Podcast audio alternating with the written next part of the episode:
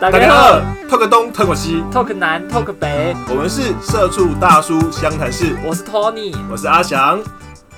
大家好，我是 Emma，我是 Tony。Hello，今天是我们的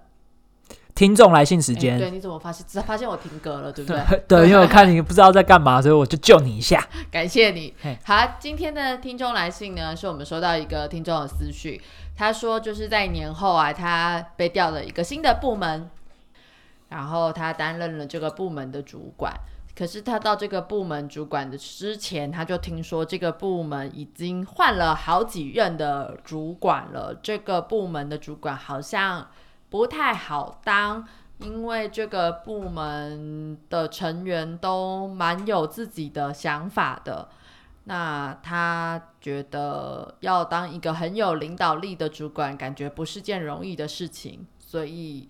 就想要问问看，社畜大叔们对于怎么当一个好主管有什么想法呢？请问当过主管的 Tony，你觉得什么是好的领导力？我觉得他这件事情应该先分他的案件里面，我觉得有三个要素，我们可能要先拿出来个别的先讨论。第一个是说。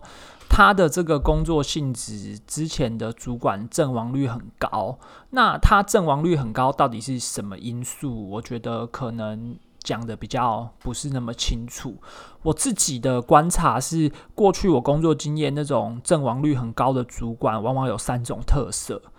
那种部门有三种特色，第一个是他真的负责的项目是很新的项目。那那个项目可能是市场刚刚刚开始，然后公司因为要做一些尝试或是什么，那就做下去了。所以它很很常发生那种有行而无市的状况。那在这种状况下面。这种主管就很容易很容易阵亡，那种阵亡说一直达不到那个标准，然后一直被换掉，一直被换掉。其实呢有的时候会会换掉，是主管自己觉得他这个他这个魁他待不住，然后他提了离职。那他提离职之后，公司几番权衡之后，又觉得这个新的项目这个东西很像又找不到合适的人做，我们是不是干脆先封存，或者是把这个东西先并过去跟别的部门一起，而不是作为一个主力项目来发展，另外养一个部门，所以这是第一种状况，就是你可能这个部门本来就是一个呃有行无市的状况。那这一种部门，我自己的观察啦，有的时候老板也知道很难做，其实他是在考验你那个当你该主管的心理的素质和结构。对，那如果说你是这种这种状况的话，而且上头主老板对你有些期待，其实你真的就是尽你所能的做下去。这是第一种状况，在在于你的所处的环境到底为什么这个部门主管很常被替换掉的原因。那第二个问题呢，它里面有提到说他有点担心的部分，其实他有点担心，我觉得是在目标上面的担心，也就是说，可能他的。主管的主管也没告诉你说你到底要干嘛，或是他过于简单的告诉你你要干嘛，我觉得这件事情都会是一个埋让主管埋下一个焦虑，自己本身的一个无助感跟焦虑的点。那最后一件事情就是说，他现在不知道该怎么办。我自己是觉得你不用想要怎么办，因为有的时候主管这件事情，你真的就是你真的就是放宽心，然后去。去接受他，就会，然后你在那个位置练习一下，你就会做主管了。你这种有一种就是孩子生了才知道怎么当爸妈的感觉。对啊，我自己的感觉是这样。因为我第一次第一次当第一次当主管也是，就是哎就上去了，然后上去之后，你一开始也不知道，然后也是碰了满头包之后就会了。其实真的也，因为像领导力这种课啊，从可能我觉得从近几从近几十年来，其实从小学啊、国中、高中就一直有在开。领导力这种课，不管你说它是骗钱还是真的有效，然后我自己可能从气管啊或商管的书中一直在看领导力，我觉得我也没有看到一个我真的很幸福的理论，或我觉得真的很实用。诶，即便到现在，以前过去人家会说什么带人带心啊，其实前两天商周也才在一篇文章才在说带人要带心这个说法，其实也害了很多主管，因为它不见得是一个好的方法。因为其实人真的是百百种，因为有些人对于某些人来说带人带心，可是对于有些人来讲，就是我跟你。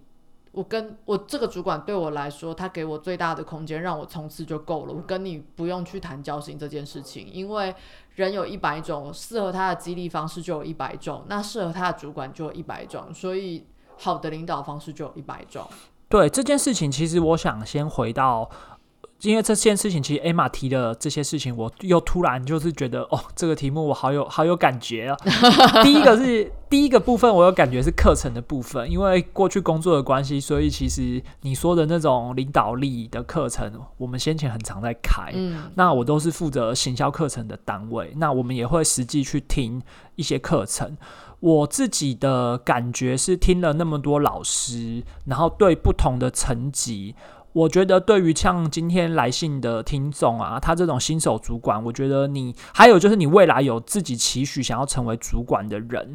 你其实应该要做的第一件事情和第一个准备是学会服从，因为我会觉得你要先学会服从。服从的意思是，今天你就算这个这个命令这个 order 很智障。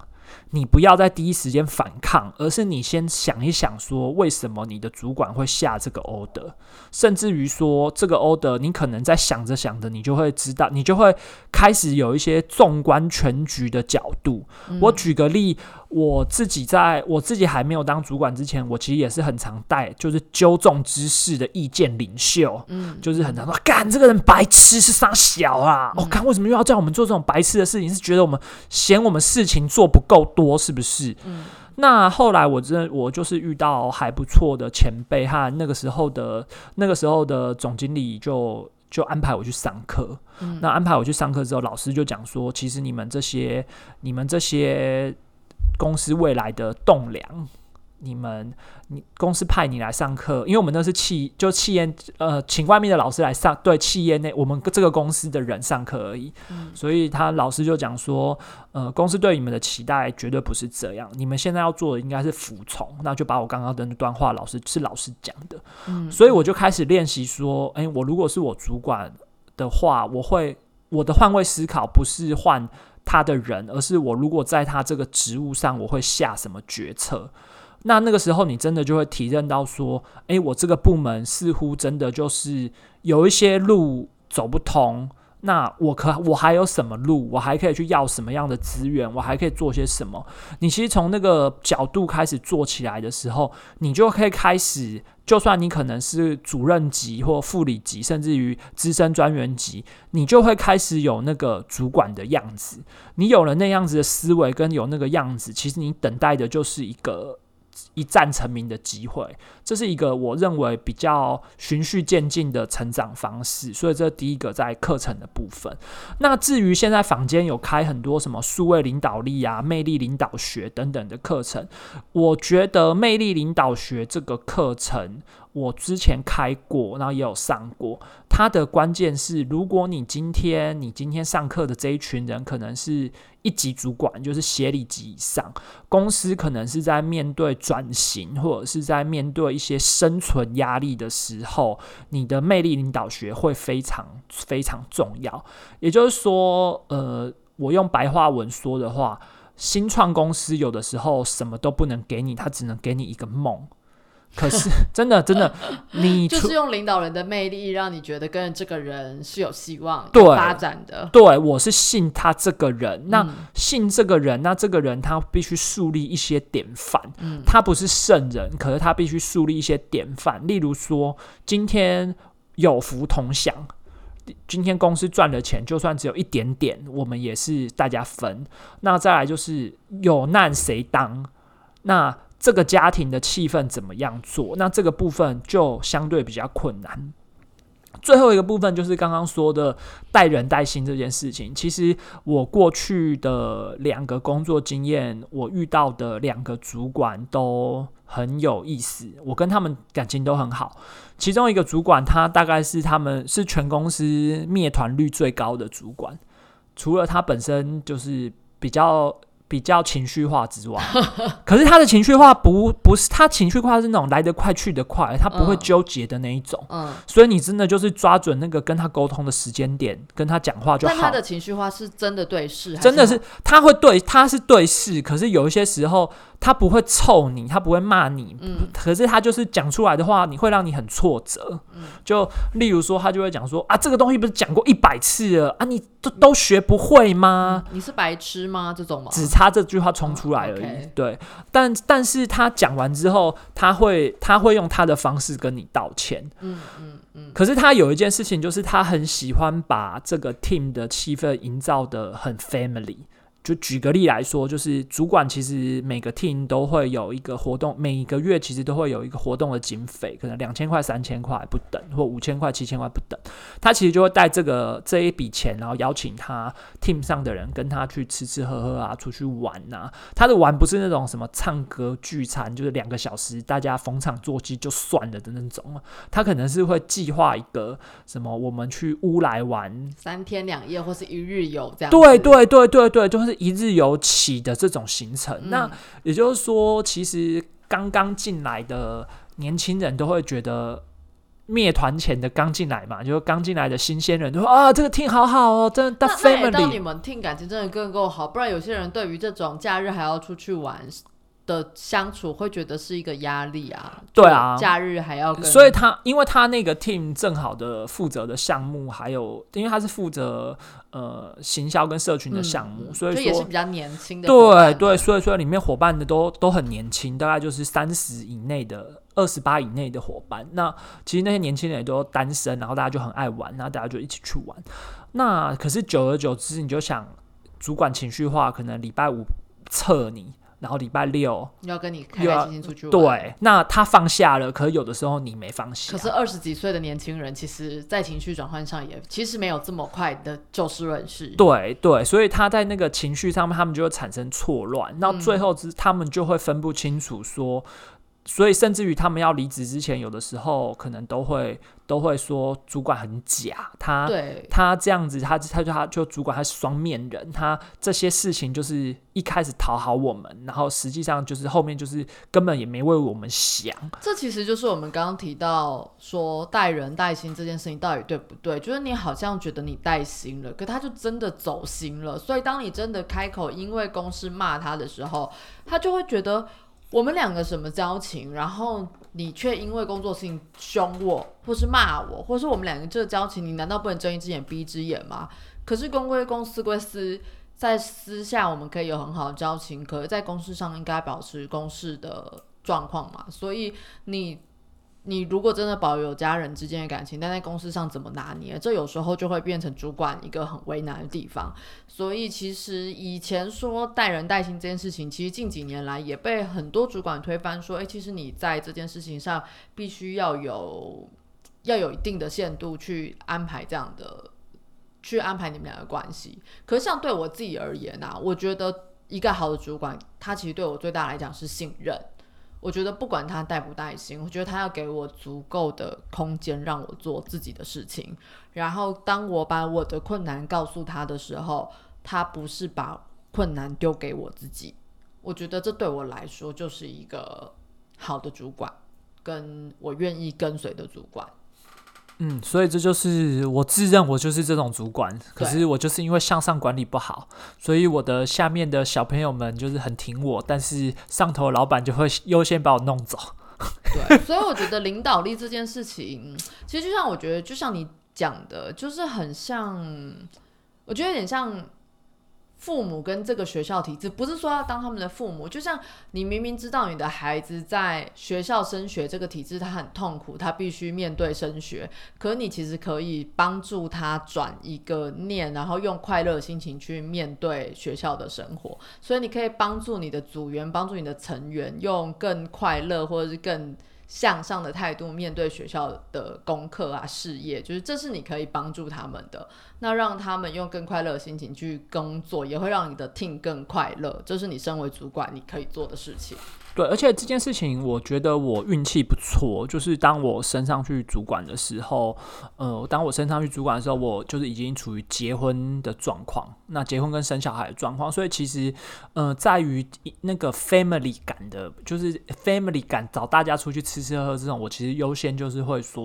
我我自己无法。那我就是哎，大家中午聚餐或什么，就例行性的聚餐。例如说有新同事来我们聚餐，例如说有同事离职我们我们聚餐。那其实其他的部分，我们也都是处于一个就是在工作上面的信任与信赖的这种工作的状况。那其实这样子的 team 有几个好处。第一个好处是说，呃，大家我自己觉得啦，我觉得这种 team 的好处是说，大家在工作的时间里面相对紧实。好，也就是说，你知道主管不会熬你，然后你也知道主管会给你什么样的权责，那你就是把事情做好做完。那我把我把这个地方做完，那我有问题问他，他也会给我对应的解答和给我对应的答案。对，尤其是其实我觉得，呃，无论你是新鸟或种鸟，你其实你最怕的一个问题就是说，你问到主管问题，你把主管问倒了，然后主管给不了你答案，他在鬼扯。我觉得真的，我觉得这件事情很重要。那这也是我自己在观察那种，嗯，我觉得以八零年就一九八零年做一个分野，八零年一九八零年前的。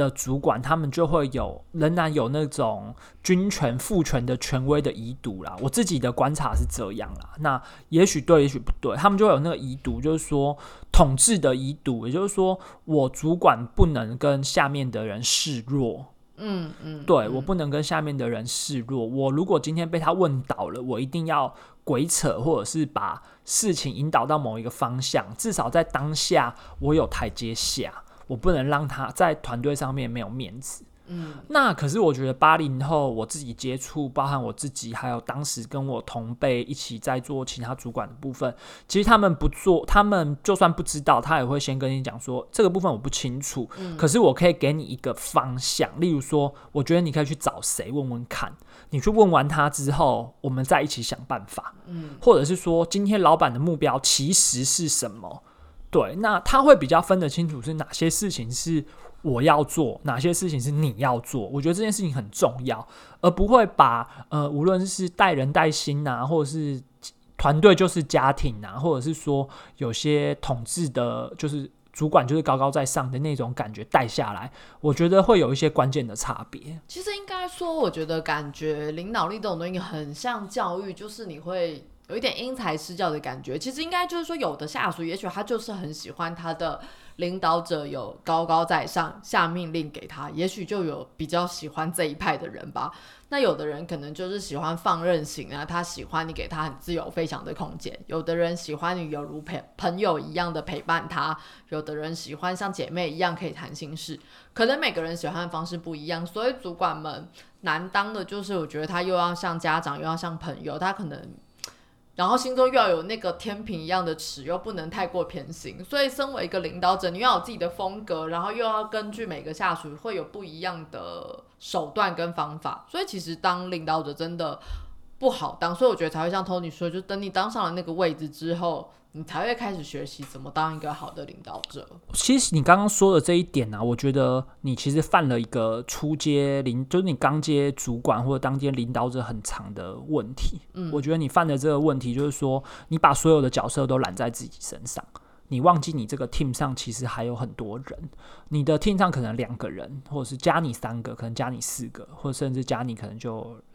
一点点人，但是其实你要去看到的是每一个员工他的特质和优点。像你刚刚说的，诶，例如说有一些可能你 team 上有一个小妹妹，她可能就是想要一个姐妹陪她谈心。那其实你可以思考的是，我 team 上有没有这样的角色？那我如果 team 上没有这样的角色，他在公司里面有没有对应的人物和和我们这个 team？无论是关系密切，关系密切当然就包含业务往来密切的人里，有没有这样的角色可以给他一些坑哨，给他智商？这是第一种。也就是说，你在你在，如果你不是像我，我是男主管，有一些时候面对 team 上女生比较多的时候，我其实我自己本身就是比较不会不会。那样子嘘寒问暖的骗人，真的真的真的不要。说谎，好吧？我当主管之后不会啦，哦好吧，对，因为我觉得，我觉得利用职利用职权泡妞这件事情就是很下三滥，但是以以前是以前是会的，以前员工你就是用同同辈去泡工读生，我觉得那是另外一件事情。对，我觉得那另外一件事情。Anyway，所以你主管你自己知道你自己不想要当那样子，你就是不想要常常跟大家黏在一起。其实你 team 上可能会有这样跟人家黏在一起的角色，或者是他们这个 team 里面有哪些意见领袖，无论是横向单位或者是哪些人玩在一起，其实你默默的可以去注意一下。对啊，我觉得。在这种状况下面，你不需要把所有的任务都揽在自己身上，因为你主管有一个很重要角色是分配，你怎么样分配目标，怎么样分配工作，这件事情非常重要。你其实你没有办法自己自干完成所有的事情，你就是必须要叫他们做。那大家就是一个契约的关系，就是一个成熟的观念。我们来就是来工作、来做事的，你也不要害怕把工作分给他们。但是你在分之前，就是妥善的沟通和说明，让他们吃下去。就算他吃不下去，像我自己的做法就是。呃，我常常有我像我之前有跟某我的一些同事讲说，这件事情我没有办法跟你解释为什么要这样子做，因为他知道我每次每个任务之前，我都会先解释我们为什么要这样做。那我会跟他讲说，这件事情我没有办法跟你解释，这是一个秘密任务。对我没办法跟你解释为什么要这样，你就做，然后大家就说，大家就会对我露出，所以是来自天朝的命令嘛。因为我们以前的管理部在比较高的楼层，嗯那我们营运部在中间的楼层，然后在下面就会是就会是其他什么客服这面就是来自地狱的命令嘛？来自地狱的命令，我们往往没有 Hugh 兰的。他说，哦 我们说下头的兄弟需要我们拉拔他们。哦对，然后我们就来自天朝的命令，然后他们就会问我说哪边的天朝？我说小房间的那个。他直接他直接点名我们做，我没办法告诉你为什么。然后这个东西跟我们的业务有什么关系，我也没办法回答你，就做。就是没没没没得说，你就是做就对了。对，可是我会告诉他们说，在这件事情上面可以怎么跟你本行本来的业务做结合，希望能够达到说，你同时在做你业务的同时，也完成了呃最上头长官的期待。可能你就是花一点五倍的力，一点五的力，然后尽量不要花费你太多的对其他的时间，对，这是我在这件事情上面的学习。那可以勇给他的帮助。嗯，然后还有就是勇敢的分工，真的，你真的不要。很多主管，尤其是新的主管，真的很害怕分工，很害怕叫人家做事。你真的不要怕，叫他做就对了。因为他不做就是你做，对，所以有一些主管，他们也该该说柿子挑软的吃吗？还是说信任度的问题？他们就很喜欢用自己认识的人，嗯，因为要开口，对，比较好啊开口，嗯，好开比较好可是这样同样的，你被拒绝的可能性不是也比较高吗？所以你就是在这过程中，你过去的工作，可能你会培养了一些不会拒绝你的人。OK，对，好，那但我觉得这样就是有好有坏嘛，因为你觉得用自己熟识的人好用，但是你也有可能被自己熟识的人害啊。对啊，对啊，其实那个那个就会遇到，尤其是在这种状况下，你就会遇到偏心的问题。对，尤其是你部门越大，那大家其实，尤其是你可能部门越大，或者是公司刚开始创业最苦逼的时候，你那个时候真的就很容易遇到偏心的问题。而且你只要稍微，就是你可能没有偏心，可是你只要做一点点事情，就会被说哦，你看自己人，所以你就对他比较好。对，甚至于，尤其是在这种状况的时候，你你那种苦逼的主管，他真的是逼到最后就直接呛你说：“干，反正你们就是一家人呐、啊！” 我们这种事情真的很常发生，而且在那种时候，你呛出这一句话，你那个时候场面就很尴尬。对那个就是你要么就是直接两个人就吵架了，嗯或者是三个人就吵架这，都不会有好的结果。对，然后再来就是一定要有人死，然后大老板不会死，就是下头的人死，下头就一定要有人阵亡。对我过去的经验是，你只要呛出这句话，就是什么都没得讨论了。嗯，对，而且我觉得就是，呃，今天这个读者会来信，看得出来他要担任一个新的部门主管，真的可能会让他蛮紧张的啦。但是我觉得，就是这件事情真的是靠经验的累积，但是也有一点点运气吧。就像每个人在到了一个新的工作，遇到怎么样的主管。有一点点靠运气，因为你不知道你会遇到什么样的人。那所以你到了一个新的工作，你会遇到什么样的下属，以及你会有什么样的在上级的转关，也有一点运气。所以也希望他可以到一个还不错的部门，遇到一些还不错的上下属。对，那如果说你真的不知道怎么办的话，你可能可以跟你同一级的，我以为你说你可以离职，哎，吓死我了。没有，你可以先跟你同一级的主管啊，例如说你可能同一级，你是经理级，你可能可以跟其他的经理聊一聊，嗯，跟你比较密切的经理聊一聊，你可以告诉，你可以问问看他们在这件事情怎么想法，甚至于你可以告诉他说，我的部门怎么跟你配合比较好，从横向的单位来学习一些技巧，或是牙一咬，忍到下一次。调部门，你就先写单子，好，或是问一下这个上一个被调走的人，他到底发生了什么事，先去做一下调查。对，好，Anyway，谢谢大家，我们今天节目到这边，好，下次见喽，拜拜，拜拜。